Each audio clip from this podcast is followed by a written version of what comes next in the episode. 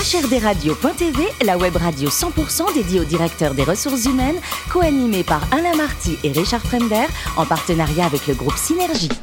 Bonjour à toutes et à tous, bienvenue à bord de HRDRadio.tv. Vous êtes 12 000 directeurs des ressources humaines et dirigeants d'entreprise abonnés à nos podcasts. On vous remercie d'être toujours plus nombreux à nous écouter chaque semaine. Et bien sûr, vous pouvez réagir sur les réseaux sociaux, notre compte Twitter, HRDRadio-du-bas TV. À mes côtés, pour co-animer cette émission, Sophie Sanchez, directrice générale du groupe Synergie. Bonjour Sophie. Bonjour Alain. Ainsi que Richard Fremder, rédacteur en chef adjoint de HRDRadio.tv. Bonjour Richard. Bonjour Alain. Vous avez peur d'aller chez le dentiste ou pas? Peur non, j'aime pas vous ça. Vous êtes grand maintenant. je suis assez grand, mais j'aime pas ça. Je ne sais pas qui aime ça aujourd'hui. et vous, Sophie là ah, J'aime pas non plus. je crois que personne n'aime encore. Personne n'aime. En tout cas, tout le monde y va pour le plus grand plaisir de l'entreprise Septodon, dont Suzanne Faria, la DRH IMIA, est avec nous. Bonjour Suzanne. Bonjour. Alors, vous êtes née à Montreuil. Très tôt, vous, avez, euh, vous savez ce que vous voulez faire. Euh, vous faites du droit. Vous vous spécialisez dans le droit social. Mais au moment de votre apprentissage, au PMU, je précise, c'est vers la DRH que vous allez. Oui, tout à fait. Pourquoi euh, Pourquoi? Euh, Pour avoir une application pratique euh, du droit euh, au niveau des ressources humaines au quotidien. C'est-à-dire que j'ai effectivement eu le choix entre un poste pur juriste droit social ou un poste plus chargé d'études RH, où en fait on applique le droit social aux ressources humaines. Et c'est ce qui m'a plu. C'est d'être dans le côté pratico-pratique au quotidien, d'aider à la fois une entreprise, mais également des salariés. Alors pour votre premier emploi, vous avez eu le choix entre Dassault et une SS2I et vous choisissez une SS2I. J'ai choisi la SS2I et comme beaucoup euh, dans mon parcours professionnel, euh, attirée par la DRH. Mmh. Euh, un peu séduite et par ce côté euh, très dynamique d'une DRH qui avait une petite quarantaine d'années, vraiment très intéressante, qui avait plein de projets. Et le côté, alors pas start-up d'une SS2I, mais oui, le côté où on a un esprit plutôt jeune, versus une entreprise telle que Dassault, qui était une, une grosse entreprise française où euh, voilà, ça m'attirait un peu moins euh, compte tenu de mon âge à l'époque. Une plus grosse start-up, on va dire. Voilà. Ensuite, vous entrez chez British Telecom et vous allez y rester bah, plus que 12 ans. Qu'est-ce Oui. qui vous a attiré chez British Telecom? Euh, chez British Telecom, qu'est-ce qui m'a attiré? Alors, la, la, la SS2I dans laquelle j'étais arrivée a été rachetée par British Telecom, donc c'est le, le concours de circonstances et, des rachats de sociétés qui ont fait que je suis arrivée chez British Telecom. Euh, et là encore, j'ai rencontré un DRH qui m'a permis d'évoluer. Euh, au sein de cette société, euh, à chaque fois que l'organisation a évolué, c'est-à-dire en moyenne tous les deux ans, il m'a permis d'augmenter mon périmètre et de travailler sur des métiers différents, tout en étant toujours sur un poste de généraliste, RH avec ce focus très relations sociales et droit social, puisque c'est mon cœur de métier, et sur des périmètres de plus en plus gros.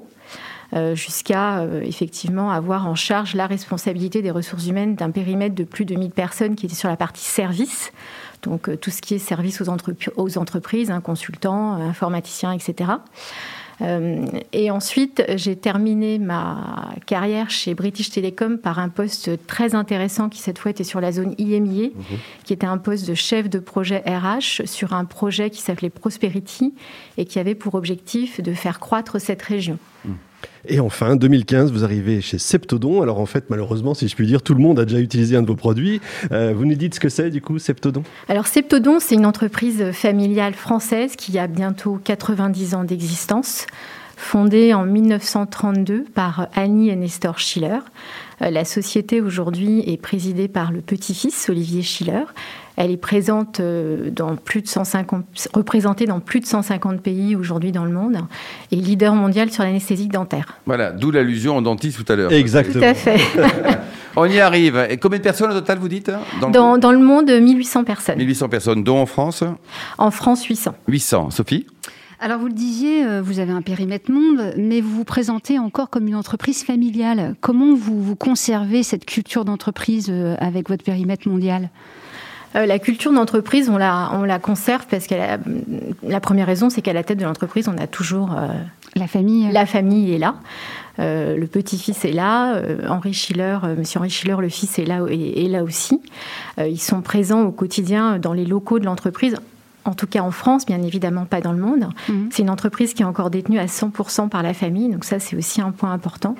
Et on sent cette culture, en fait, cette culture d'entreprise familiale euh, dans tout ce qu'on fait au quotidien, mmh. avec les échanges qu'on a avec les uns et les autres.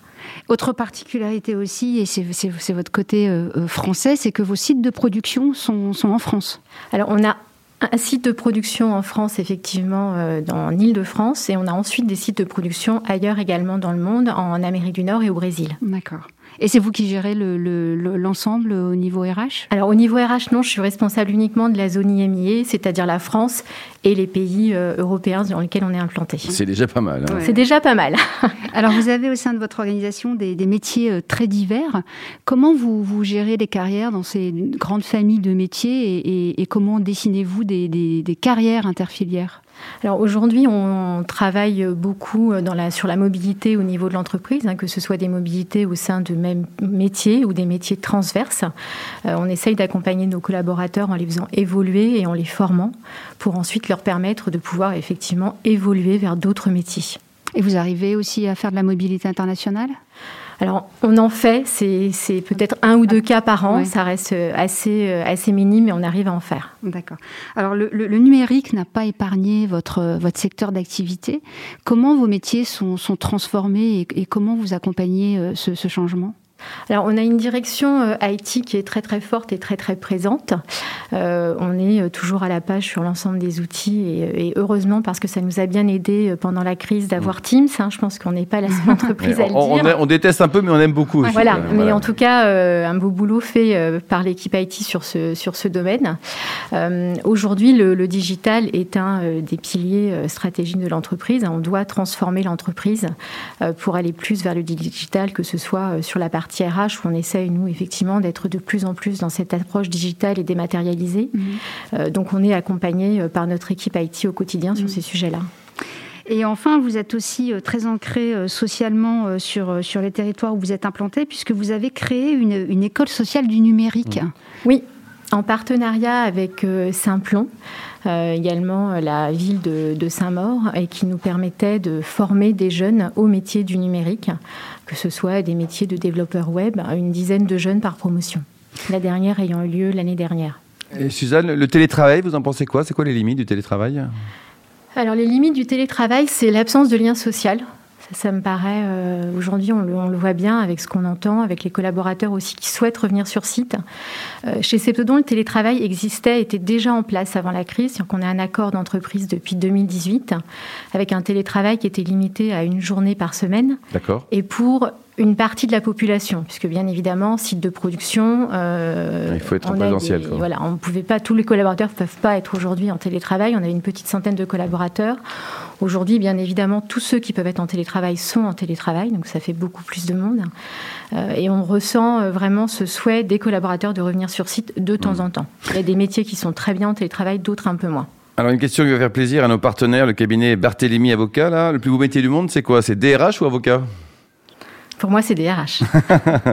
bon, alors côté cuisine, en notre intimité, là, il paraît que vous êtes la championne du monde de la préparation du riz de fruits de mer. Alors moi, je connaissais la paella, mais on n'est pas très loin de l'Espagne, mais on n'est pas en Espagne. Non, on n'est pas en Espagne, on est au Portugal, avec un riz qui va être un petit peu différent, avec un, jus et puis euh, du jambon cru aussi, puisqu'on en mange beaucoup au Portugal. Prenez des notes, hein, Richard. je ne fais que ça. Et, euh, et beaucoup de fruits de mer, voilà.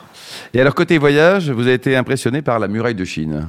Oui, c'était mon premier euh, grand voyage. Grand voyage, je dirais. J'en avais fait d'autres avant, mais en tout cas le plus lointain. Et euh, j'ai été impressionnée par la Chine de manière générale, avec cette, euh, la différence de culture, hein, tout simplement, de paysage. Et puis la muraille de Chine, quand on y arrive, on est juste. voilà, il n'y a rien à l'horizon. Mm, mm, mm. Donc c'est vraiment euh, c'est grandiose. Quoi. Merci beaucoup Suzanne, merci également à vous Sophie et Richard. Fin de ce numéro de HRDRadio.tv. Retrouvez toute notre actualité sur nos comptes Twitter, LinkedIn et Facebook. On se donne rendez-vous jeudi prochain à 14h précise pour une nouvelle émission. L'invité de la semaine de HRDRadio.tv, une production B2B Radio.tv en partenariat avec le groupe Synergie.